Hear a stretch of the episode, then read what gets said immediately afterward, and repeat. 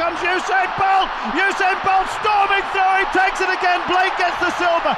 9.64. 2 horas 25, 34. Não interessa o tempo. É medalha. Rosa Mota é medalha de ouro. He's coming back.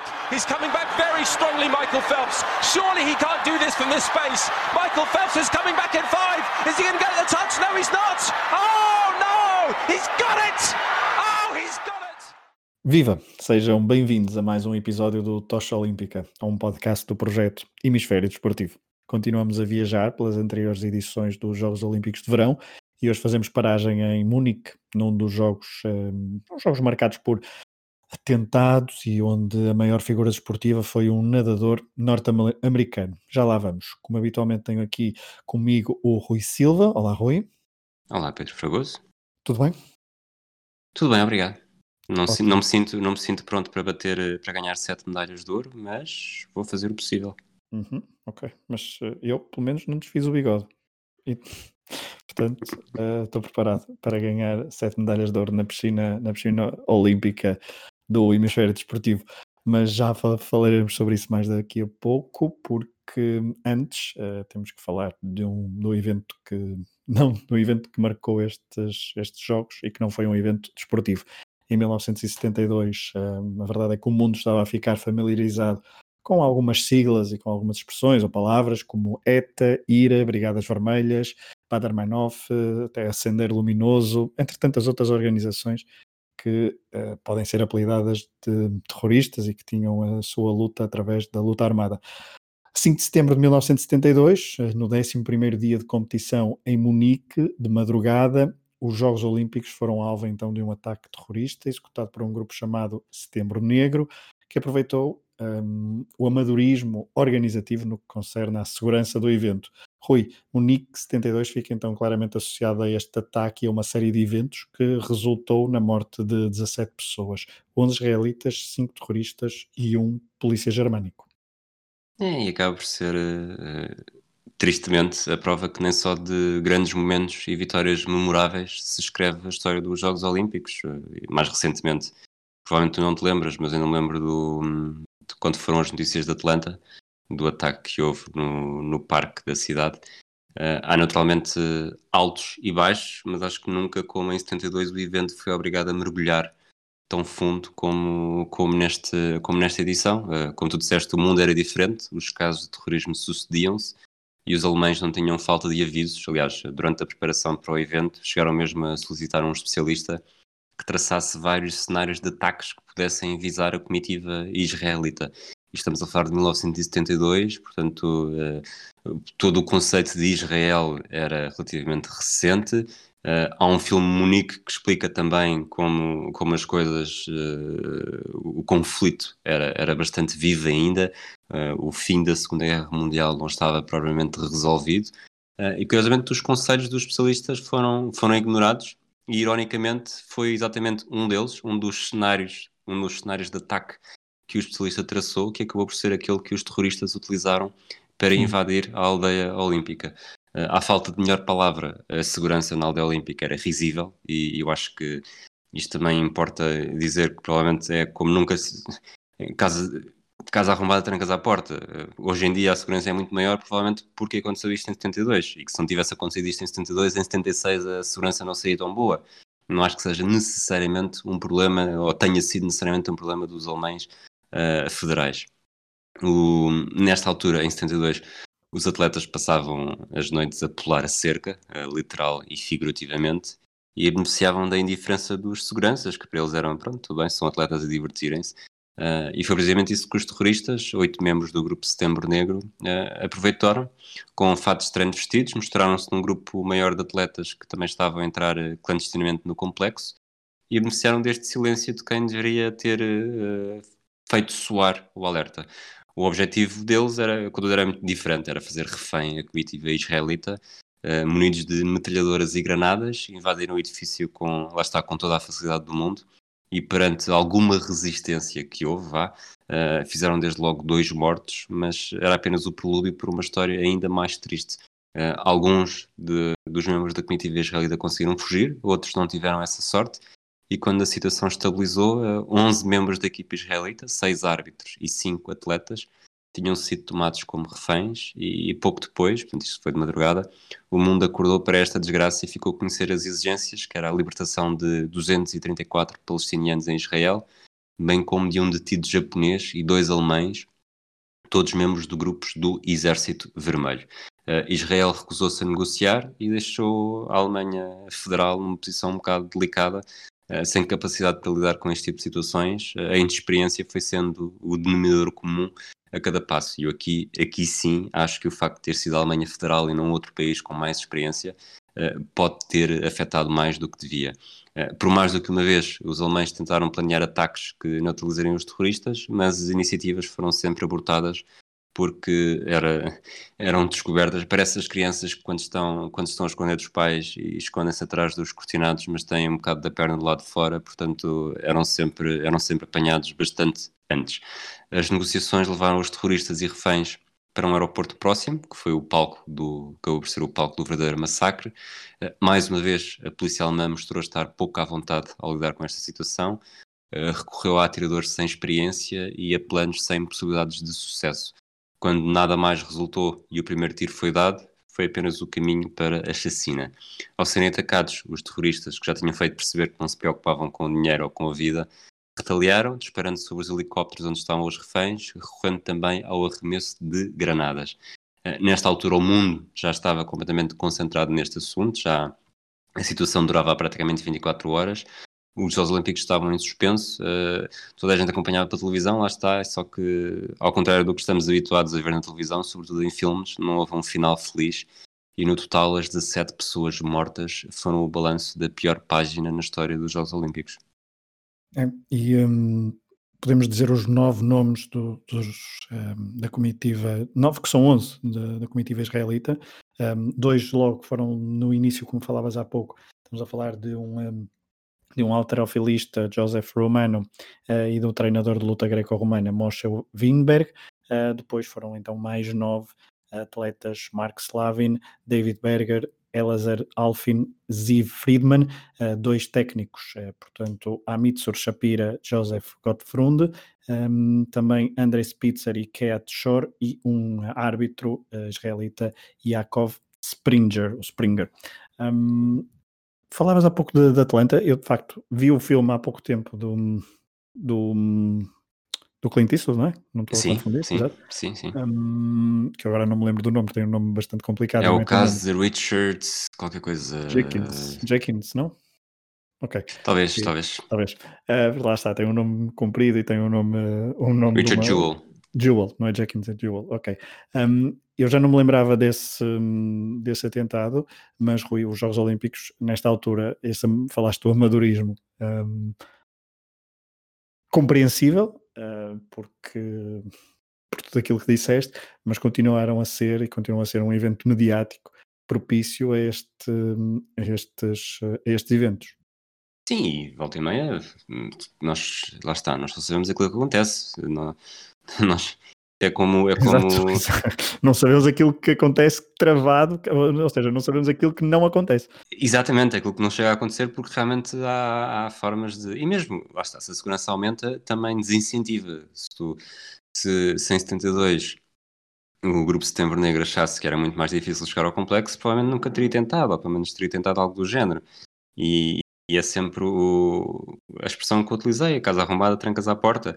A mesma coisa nos estádios de futebol, quando, quando começámos a ter as tragédias de 80, tanto em Idle como em Hillsborough, é que começou a haver uma real preocupação com o que fazer com os estádios, em que, em que pronto, os lugares começaram a ser maioritariamente sentados, até quase exclusivamente sentados, e agora está a haver um, um pequeno, uma pequena mudança novamente, mas sempre com mais segurança em causa.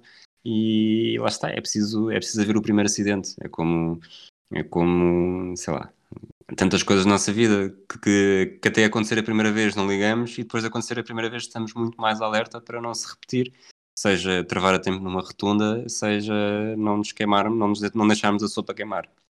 É mesmo? Casos uh, que nunca me aconteceram, atenção. Okay, foram, exemplos, foram exemplos criativos dados no é? momento. Completamente aleatórios. Um, mas os Jogos Olímpicos continuaram, isto foi ao 11 dia, mas depois os Jogos Olímpicos foram até ao fim.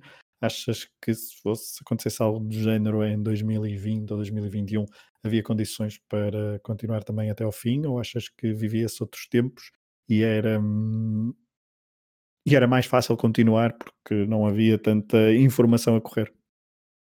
Hum, é uma pergunta muito boa. E estou a tentar pensar se houve algo minimamente semelhante Semelhante. nos últimos anos que tenha, que possa provocar uh, algo. Eu acho que, por exemplo, quando foram os atentados de Madrid, em Sim. 2004, Uhum. eu sei que nesse dia o Barcelona jogou em Glasgow, ou no dia a seguir. Sim, mas não Certo. estava em solo. Não estava em solo. Não estava em em solo, mas eu acho, mas a questão é que eu acho que houve, houve jogos que não foram, que não foram feitos nesse dia. Uhum. E eu acho que hoje em dia a pressão seria, a pressão mediática seria tão grande que seria impossível uh, os Olímpicos continuarem. Por mais, por mais que, que, estejamos a falar de uma era em que morrem milhares de pessoas todos os dias e, e continua a haver desporto e voltou a haver desporto sem adeptos e isso é uma longa conversa que eu não me quero meter até porque eu pessoalmente tenho uma ideia ligeiramente diferente da maioria, pelo menos da maioria que ouço, mas, mas acho que num caso destes Tal como, aliás, basta ver a tragédia de Heysel, uh, houve, houve jogo. Houve jogo até ao fim. Uh, quando. quando o 11 de setembro é que. A final do Jamor de 96, houve jogo. Sim, no 11 de setembro houve, houve, jogos nesse dia, mas depois os, os, jogos do dia a seguir foram todos cancelados. Mas isso era porque havia um medo. Uh, de, de continuar-se mais ataques, sim. Mais ataques a nível global por causa dos aviões e das viagens, não é? Mas eu, eu estava a falar do 11 de março. Eu sei, eu sei, eu sei, Nossa, mas agora ok, lembro-me ok. do 11 de setembro. Sim, sim, sim. Uh, eu acho que, lá está, eu acho que uh, dificilmente a pressão, a pressão mediática não impediria, não impediria que os, que os, que os jogos continuassem. Pelo menos fosse, fosse um dia, fosse dois dias, acho eu também, que. Eu concordo, eu concordo. Eu, então, Eventualmente. se fosse no início, se fosse mais, mesmo perto do início, acho que haveria a, a, a proliferação de, das redes sociais de informação e a profusão de informação, acho que obviamente que dependeria do, do, do ataque, do impacto, do, de quem reivindicasse, uh, quem fosse o alvo, dependeria de muitas coisas, mas em moldes semelhantes, estamos a falar em moldes semelhantes, eu acho que haveria uma probabilidade bastante alta de, dos, do evento não, não ser cancelado Claro. e não chegar ao fim. Acho que Claro. sim, concordo contigo. Eu Até porque hoje em dia, lá está, hoje em dia, uh, talvez 75% do que se faz é com uma ótica de, de relações públicas e que imagem é que isto vai Hum. transparecer se nós fizermos isto. Claro. Daí também tanto, tanto interesse em. Há cada vez mais departamentos desse, seja nos clubes, seja nas organizações, e, e não é preciso ter, ter dois dedos na testa, pode ser, os dedos podem estar nas mãos para perceber que, que continuar depois de um ataque destes, depois de um, do que aconteceu, é impossível. É impossível, não faz, não, é, é indefensável. É sobretudo indefensável. Nem, nem, o, nem a velha história do, que é também o- uma palavra que é muitas, muito utilizada, deve estar no, no guia, que é não podemos mostrar medo. Ah, acho que neste caso nem isso seria, porque mais não seja, é uma homenagem a quem, a quem perdeu a vida, porque os dois primeiros casos que tu disseste, ah, do- dos que morreram ainda no complexo, perceberam o que é que se estava a fazer e eles na verdade morreram a tentar, a tentar ah, salvar os outros todos, para que os Uhum. outros pudessem, pudessem ter tempo para fugir. Portanto, mais, mais não seja essa homenagem seria merecida e, e não tudo como dantes ah, no dia seguinte. Pensei que ias dizer quartel-general em Abrantes. Mas hum, vamos avançar para desporto, propriamente dito, e Munique 72, porque Rui, hum, Munique 72, obviamente fica marcada pelo ataque do, de Setembro Negro, hum, mas houve um nadador a bater recordes do mundo e a conquistar as tais sete medalhas de ouro, eh, isto tudo com bigode, uma imagem que definitivamente não associamos em, 2000, em 2020 a desporto aquático, mas Mark Spitz foi e é uma das grandes figuras olímpicas de todos os tempos, Rui. É, ele deu, deu um bigode a todos os outros e, e confessou numa entrevista recente dada a um jornal que não existe que uma das maiores mágoas dele é não ter sido convocado por Portugal para o Euro 84. Mas, mas, mas vamos falar então de Mark Spitz em 72. Não havia, como tu disseste, não havia preocupações com, com a aerodinâmica, não se reduziu o atrito até ao pormenor absurdo. Uh, Mark Spitz tinha bigode e orgulho nisso, e nem sequer imaginava fatos feitos com pele de tubarão, como aconteceu em edições mais recentes. Independentemente disso, uh, continua a dar para a história nos Jogos Olímpicos de, lá está, de Munique, com um registro impressionante de 7 medalhas de ouro e 7 recordes mundiais. Ele chegou à República Federal em 72, depois de ter apanhado um banho de realidade em 68, na cidade do México. Uh, confiante, tinha anunciado que queria vencer 6 medalhas de ouro, mas esteve muito longe disso. Ele era um jovem de 18 anos, com sangue na guerra, mas só conseguiu dois títulos em provas de estafetas uma medalha de prata nos 100 metros mariposa e uma de bronze nos 100 metros livres. Na Alemanha, ele voltou a ser notícia ainda antes de competir pela primeira vez e lá está, por causa do bigode. Eu acho que hoje, ainda tantos anos depois, o bigode de Spitz continua a ser uma das características físicas mais famosas da história do evento. Durante as qualificações para os Jogos, eh, ele que cresceu a nadar entre as praias do Havaí e da Califórnia, percebeu que o bigode era um tema que ia provocar grande debate. E diz ele, havia tanta gente a falar disso que decidi mantê-lo. Nunca tinham visto isso de um atleta de elite e não acho que fosse algo que me atrasasse de nenhuma forma. Aliás, até ajudava a distrair os meus adversários. E de facto, uh, há uma história bastante, bastante deliciosa.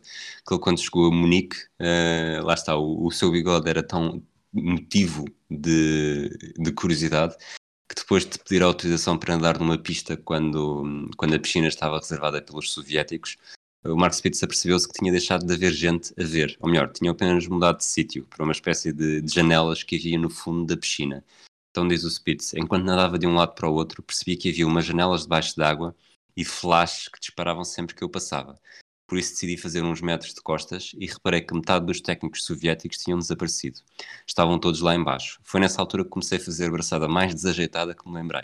Ele aqui por acaso foi simpático, podia simplesmente dizer que tinha começado a nadar a Rui Silva.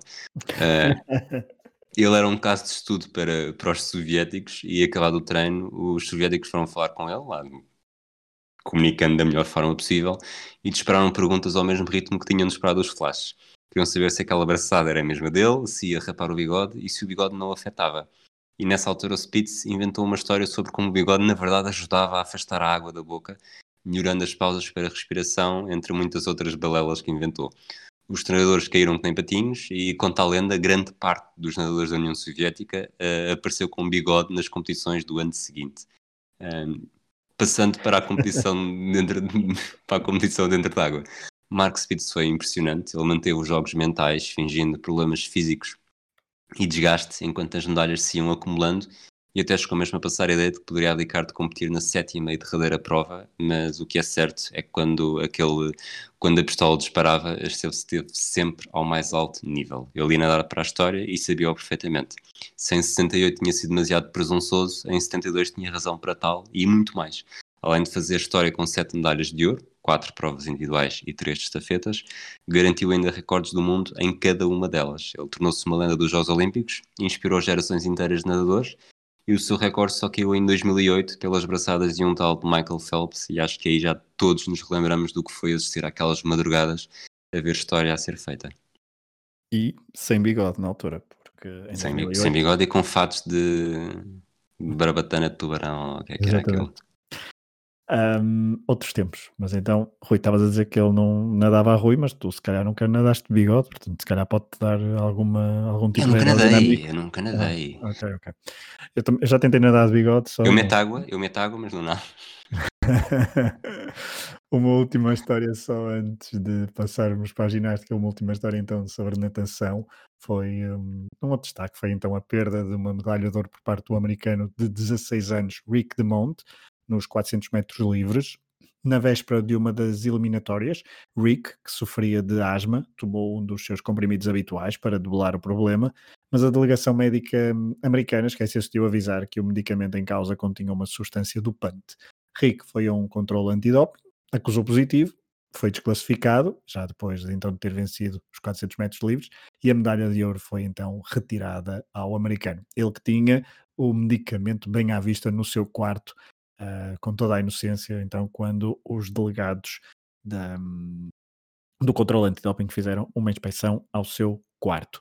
Uh, Rui, passando da natação para a ginástica, ginástica e natação são sempre, e juntamente com o atletismo, são sempre as modalidades que falamos mais aqui uh, pelo destaque que tem, mas temos que falar então de uma, agora de uma história uh, de erros, choro, mas que no fim alguém conseguiu uh, sacar toda a força para viver uma espécie de segunda vida no evento e marcar a ginástica mundial para sempre. Eu acho que o mais interessante desta história é como foge aos estereótipos. A União Soviética, a história sobre a Olga Korbut, a União Soviética nunca tinha mostrado uma atleta com emoções tão fortes em Jogos Olímpicos. nesta edição, ela chorou compulsivamente depois de uma sucessão de erros amadores nas barras paralelas assimétricas que a atiraram para fora do pódio. E, e aconselho-os a verem as imagens no YouTube para perceberem realmente que aqui o erros amadores não é apenas um, uma força de discurso. Mas depois, numa segunda vida, regressou para conquistar o mundo e revolucionar a modalidade. Quem é que era Olga Korbut? Ela tinha 17 anos, mas continuava a parecer a mesma rapariga de 8 que começara a praticar ginástica na República Soviética da Bielorrússia com um metro e meio cerca de 40 quilos, uh, Corbuto era como um boneco de peluche que os fãs da ginástica queriam ter em casa. Uh, e mais, tinha capacidade para fazer coisas até então impensáveis. Ela era candidata ao pódio no concurso completo, uh, já tinha ajudado a União Soviética a chegar ao ouro na prova coletiva, mas estava destinada a fracassar.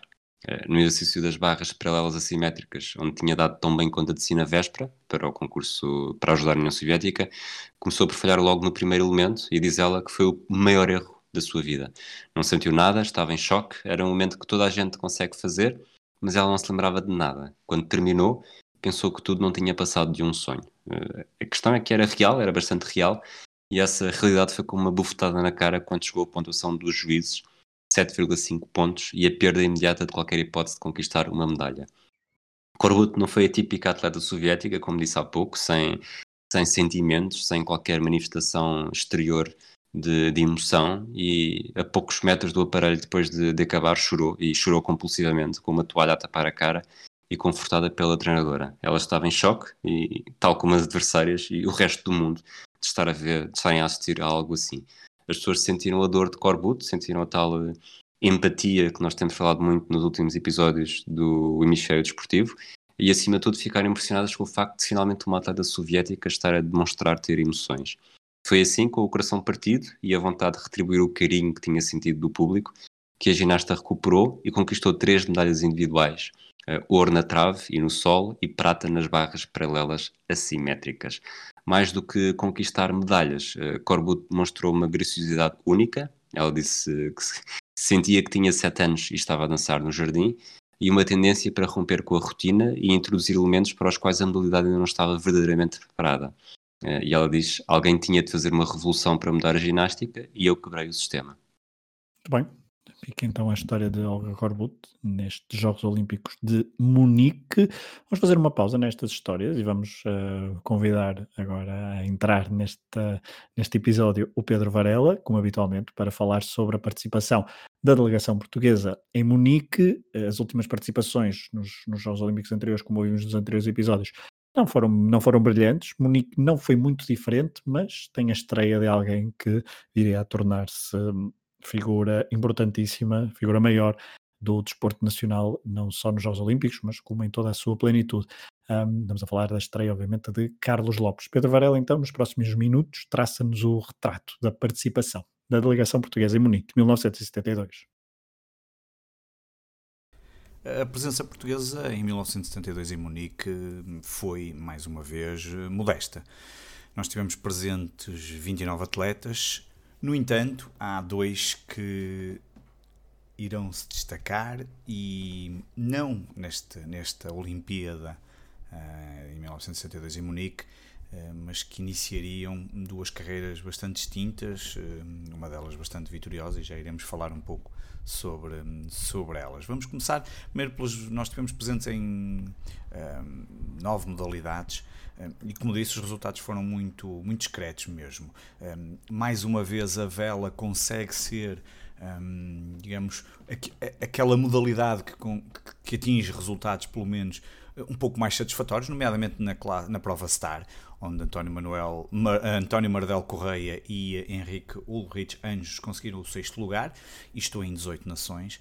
Um, houve um 11 lugar, depois aqui uns 19 e uns 20 primeiros. Um, depois, a, a, partir daí, os resultados são todos francamente uh, decepcionantes. No tiro com armas de caça. Um, no 19 lugar foi o melhor em 57 participações.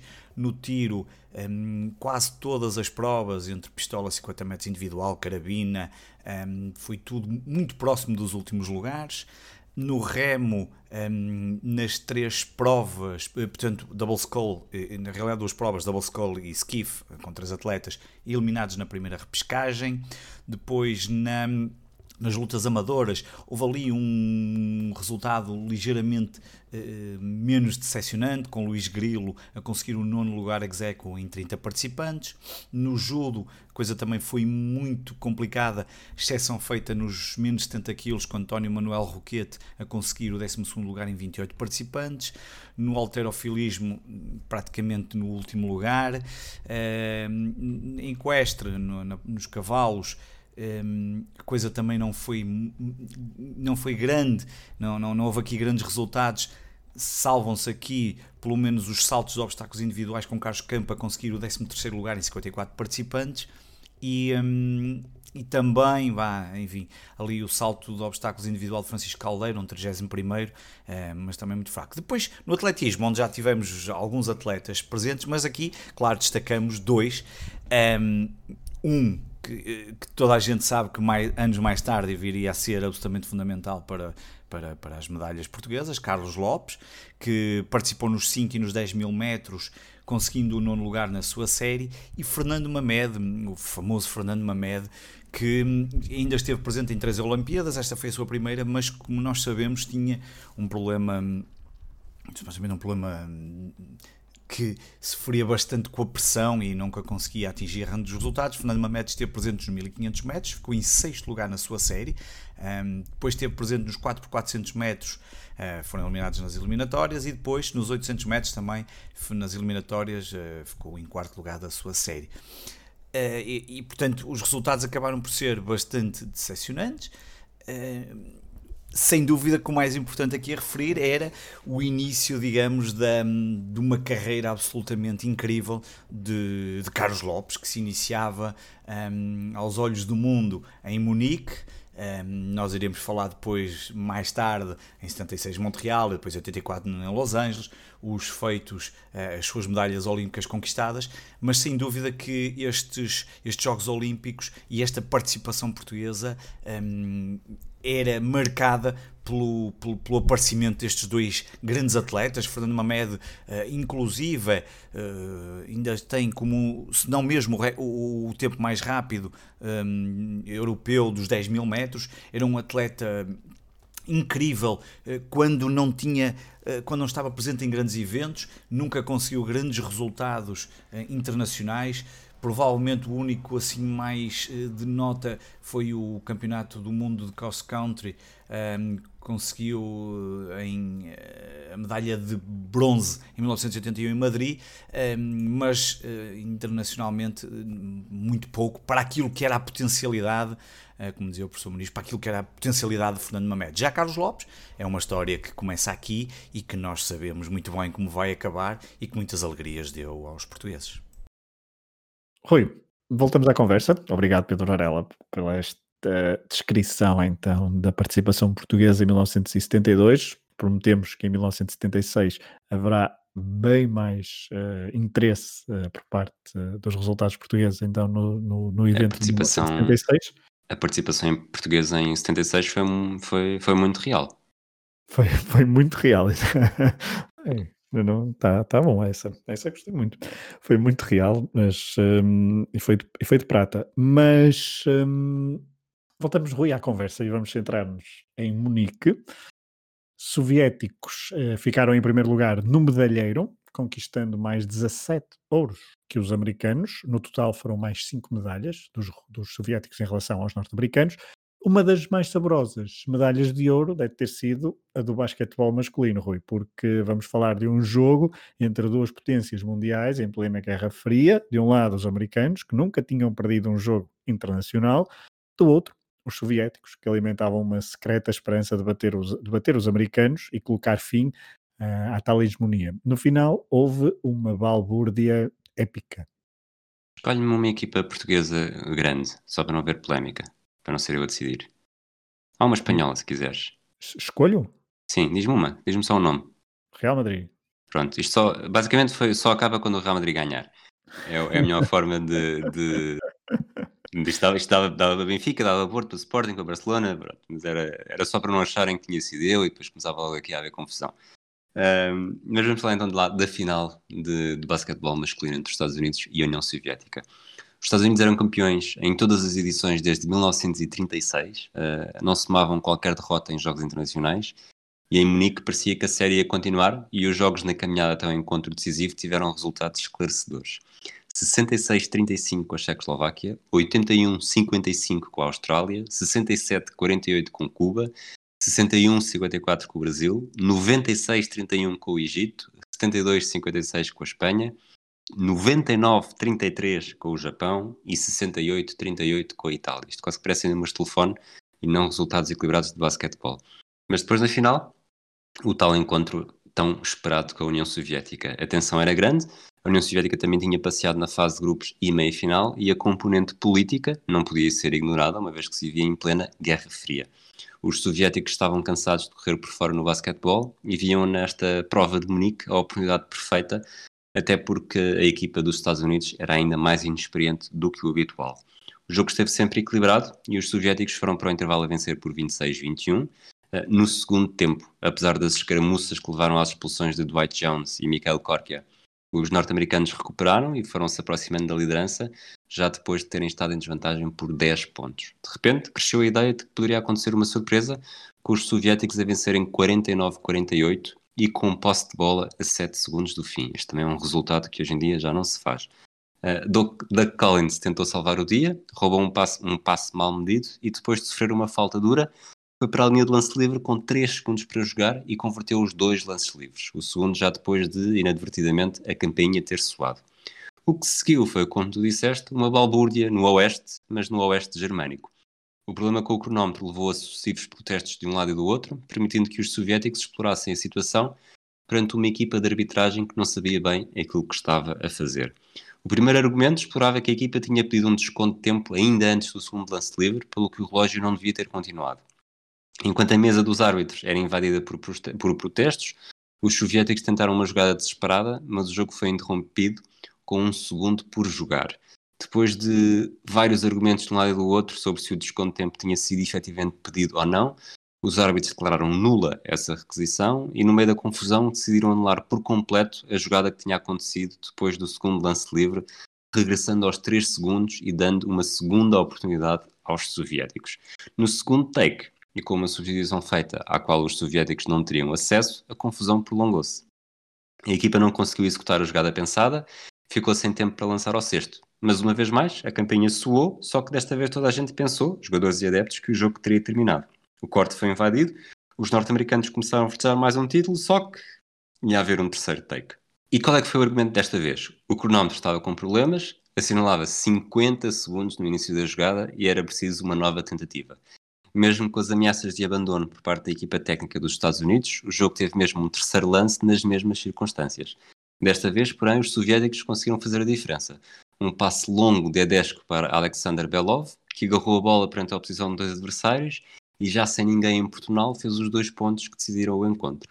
O fim do jogo, desta vez mesmo definitivo, a Real Madrid, lá está, gerou mais uma onda de protestos com o inconformismo norte-americano. Enquanto os soviéticos festejavam, os jogadores e treinadores dos Estados Unidos tentavam argumentar sobre a falsidade de todo este processo, apesar de não terem tido qualquer sucesso. A União Soviética conseguiu furar mesmo a hegemonia rival e subiu ao lugar mais alto do pódio.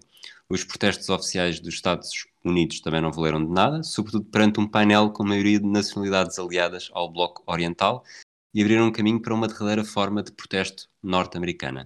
Apenas quatro anos depois de Tommy Smith e John Carlos terem sido criticados por utilizarem a cerimónia dos índios para expressar descontentamento com os direitos humanos e sociais nos Estados Unidos, a equipa norte-americana decidiu nem sequer subir ao pódio e, mais do que isso, recusou receber as medalhas de prata mais tarde. O jogo continua a ser recordado de forma infame entre os norte-americanos. Alguns nunca fizeram mesmo questão de nunca receber as medalhas de prata, para os soviéticos, foi mais uma vitória desportiva para vincar uma alegada superioridade política. Eu recomendo que vejam as imagens deste, destes últimos segundos da, da balbúrdia. Um, eu quando era puto alguém me deu uma, mesmo muito miúdo, deram, havia, tinha um VH, uma cassete VHS com momentos loucos do desporto e, e isto estava lá juntamente com aquele célebre Mundial de 70, salvo erro, com o Zaire, em que aquela senhora sai da barreira depois do 74. apitar. 74, sim, sai da barreira para, para bater a bola para, para é. longe depois do arte apitar. Eram assim esses dois momentos que recordo, porque eu era mesmo muito miúdo, era um VHS que eu depois perdi, não sei para quem. Voltendo, esse, esse lance, desculpa, esse lance de 74, uh, eh, eu há uns tempos escrevi um, fiz um especial 28 dias, 28 histórias sobre futebol africano Uhum. Supostamente o que está por trás desse lance era a ameaça de, de Mobutu, em que se. Mobutu? Não sei se era Mobutu, sim. Em que uhum. se eles voltassem a sofrer uma nova humilhação no Mundial, porque eles já tinham. Isso, isso acho que foi um jogo contra o Brasil, certo? Exatamente. E já tinham sido goleados pela Jugoslávia, será? Correto. Pronto, parece, parece que estou no, no Não Vale Roletas do Matraquilhos. Mas, e, e supostamente tinham sido ameaçados de mais uma dessas uh, e são todos mortos. E, e, naquele momento o que, o que se diz é que o jogador estava tão desesperado que quis evitar o gol a todo o custo e saiu da barreira daquela forma por lá está, por não estar nas condições, nas condições psicológicas um, ideais. ideais. Mas talvez, talvez um dia comecemos a falar disso também no outro podcast. No Matraquilhos. Um, voltando, voltando a, Munique, faltam-nos duas histórias. Ainda não falamos de atletismo, mas a penúltima história é de atletismo. Munique 72 eh, então não fica assim associada a, a, este, a este esporto, porque obviamente que a figura maior é Mark Spitz, de quem já falamos, e também Olga Korbut. Um, não deixa de ser um evento, obviamente, que tenha tido resultados marcantes no atletismo. Uh, talvez falaremos uh, de mais aprofundadamente, mais aprofundadamente no próximo episódio de Las Viren, um finlandês voador, mas também tivemos, por exemplo, o alemão oriental Wolfgang Nordvik a quebrar uma série de 16 vitórias americanas no salto à vara. Tivemos também um soviético como único atleta a renovar o título conquistado quatro anos antes. Falamos de Viktor Saneyev no triplo salto. Rui, mas não é exatamente destes nomes que nos queres falar agora. Queres nos contar a história de uma prova que consagrou pela primeira vez um não americano uh, e tudo por culpa de troca de horários. Eu gosto de histórias rocambolescas, deixa essas mais. esses feitos históricos para ti. Uh, sim, estamos a falar da final dos 100 metros masculinos. Uh, o Eddie Hart e o Ray Robinson partilhavam o recorde do mundo e eram os dois principais favoritos à conquista da medalha de ouro na prova dos 100 metros, nos Olímpicos de Munique. Mas um horário errado transmitido pelo treinador fez com que não chegassem a tempo à série dos quartos de final e abrisse caminho para que um soviético se tornasse o primeiro não-americano a ganhar a distância. E como tu disseste, falar dos 100 metros era falar sobretudo de velocistas norte-americanos. Ao longo da história, os Estados Unidos tinham dominado a prova do hectómetro e, e Munique parecia ir a caminho do mesmo, já que durante as qualificações dos Estados Unidos para a prova, tanto Eddie Hart como Ray Robinson tinham levado a disputa muito a sério e estabelecido um novo recorde do mundo partilhado de 9.9 segundos. Na Alemanha, Federal, juntamente com Robert Taylor, eram fortes candidatos a um pleno no pódio, mas por culpa do treinador, Stan Wright, a história foi muito diferente. E aqui estamos a falar de quinta-feira, 31 de agosto de 1972. De manhã, os norte-americanos tinham passado pelas eliminatórias com mestria. Uh, Ray Robinson venceu a sexta série com 10.56, Eddie Hart cruzou a meta na primeira posição na décima primeira série com 10.47 e Robert Taylor venceu a última com um tempo de 10.32. Portanto, metade do trabalho para aquela jornada estava feito. O trio foi descansar e recebeu uma notificação do treinador a dizer que as séries dos quartos de final iam começar às 7 da tarde. Com tempo para tudo, os atletas só pensaram em regressar ao estádio minutos antes das 5. Mal sabiam ainda, nessa altura, que o treinador os tinha enganado e as provas iam começar, na verdade, às 16h45. Enquanto esperavam pelo autocarro que os iria transportar para o estádio, repararam que a transmissão televisiva estava a preparar-se para dar a provas de 100 metros. Uh, julgavam que seria a repetição do programa de manhã mas sentiram que lhes tinha caído o inferno em cima quando alguém respondeu que não, que aquilo era indireto e que iam começar os quartos de final. O estádio não ficava muito longe, mas Eddie Hart e Ray Robinson estavam agendados para as duas primeiras séries e era demasiado tarde para chegar a tempo. Robert Taylor, inscrito na terceira série, chegou à justa, teve apenas tempo para se equipar, correr para os blocos, correr para a meta e terminar no segundo lugar, atrás do soviético Valery Borzov. O episódio insólito dominou as atenções de todos, como é natural. Como é que uma comitiva tão experiente como a norte-americana podia ter cometido um erro tão flagrante? Em defesa do treinador, estava a guiar-se. Em defesa do treinador, eh, ele estava a guiar-se por um horário provisório que, entretanto, tinha sido alterado. Eh, Robinson e Hart protestaram com o auxílio da Federação, mas não tiveram qualquer benesse e ficaram mesmo de fora da luta pelas medalhas, como é justo, acrescento eu. No dia seguinte, já na final, Robert Taylor tentou salvar a honra norte-americana, mas não fez melhor do que a segunda posição, já que o soviético Valery Borzov estava mesmo lançado, correu a prova em 10,14 segundos e tornou-se o primeiro não-americano a conquistar a medalha de ouro na distância. O jamaicano Lennox Miller repetiu o pódio alcançado em 68 e garantiu o bronze.